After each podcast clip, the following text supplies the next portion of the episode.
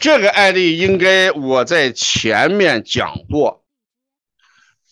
呃，十一个月的孩子，十一个月的孩子，大家说这种孩子的小肠发育达到正常了没有？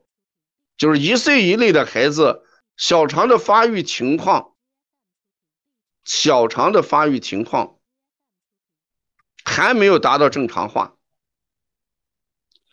如果小肠的发育没有达到正常化的时候，不完善的时候，我们讲小肠蠕动过快会出现什么情况？小肠蠕动过快会出现大便的什么情况？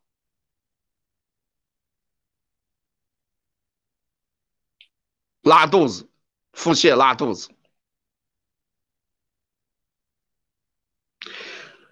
那如果小便啊大便大小肠蠕动过缓的时候，大小肠蠕动过慢的时候会出现什么情况？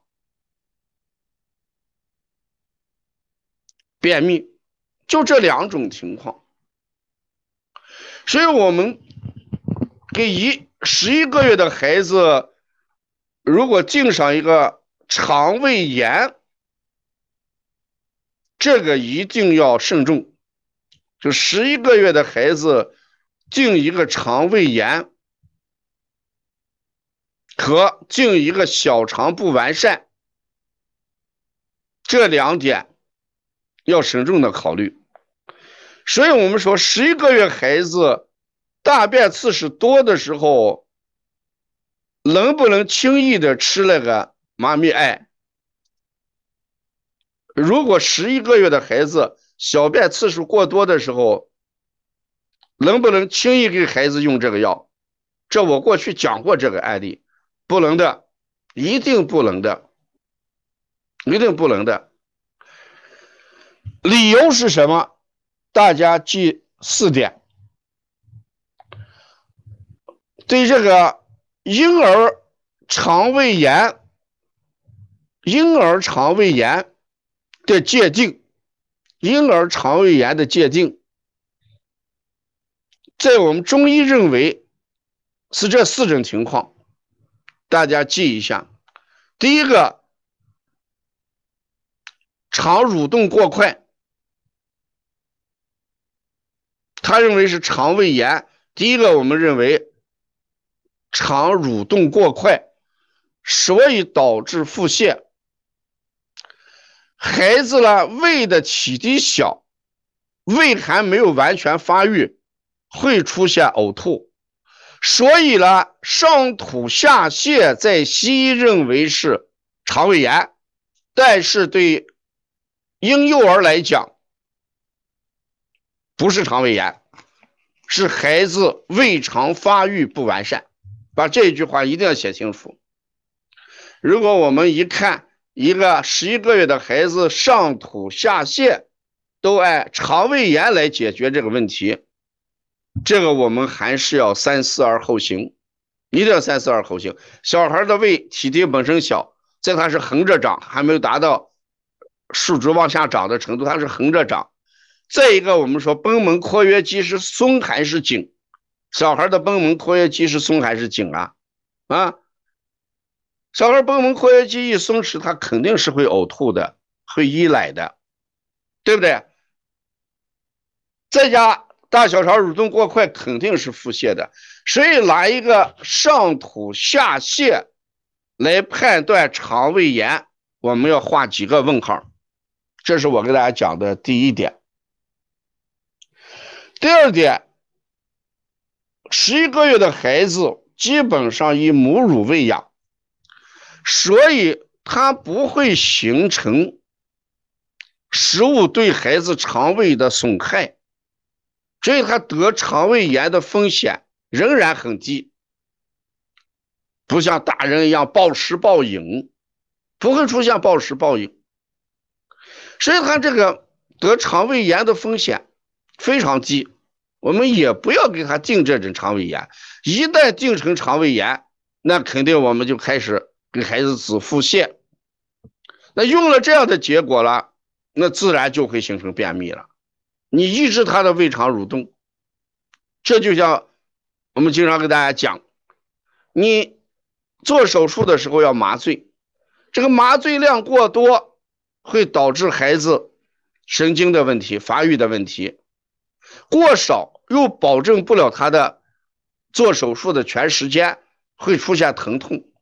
所以，好的麻醉师他一定把孩子的体征或者成人的体征算得非常的精确，而且他给你用麻醉。这位手术室的麻醉师是非常精细的一个工作。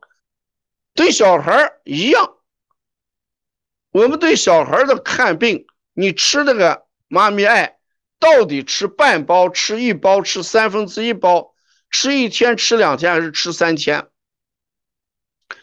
完全难以预测孩子对这个药的灵敏度，所以一吃就吃多，最终的结果都形成了便秘，都形成便秘。所以在临床上，我们给大家解决这个问题的时候，说孩子轻易了，不要吃止泻的药。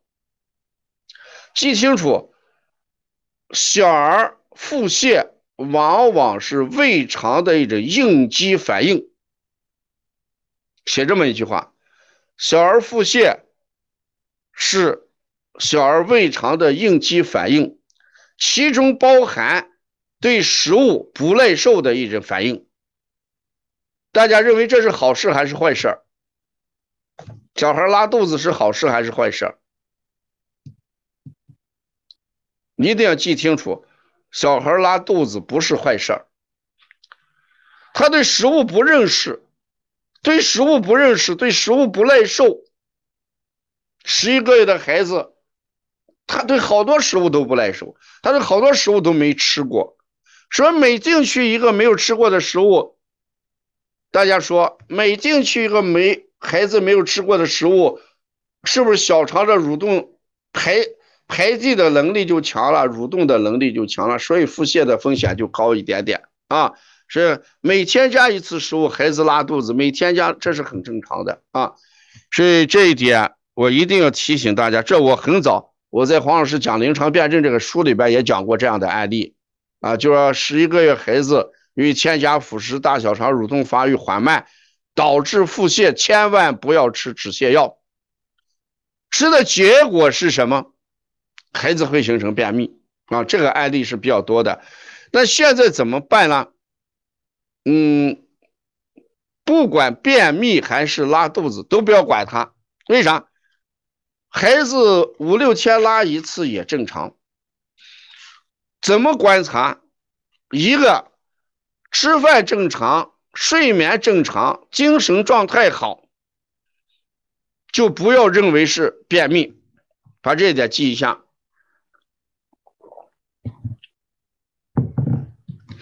小孩。吃饭正常，你看这个案例胃口是好的，睡眠也是正常的，吃饭正常，睡眠正常。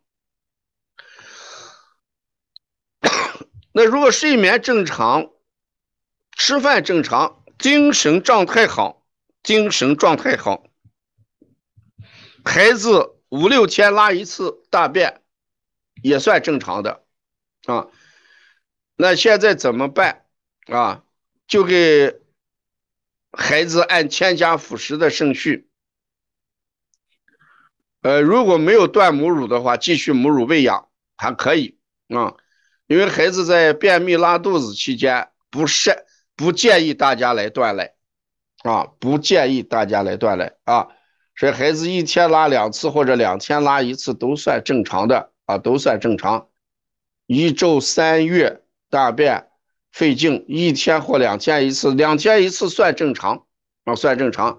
改变一下食物结构啊，给孩子吃一些通便的食物。是像这个孩子，我们不要去关注他的大便，但是要注意的就是，十一个月在添加辅食的时候，一定要按照顺序，不要添添加的这个食物太杂啊，也不要添加的等级过高啊。就这样来，孩子发育就可以等待孩子健康发育啊。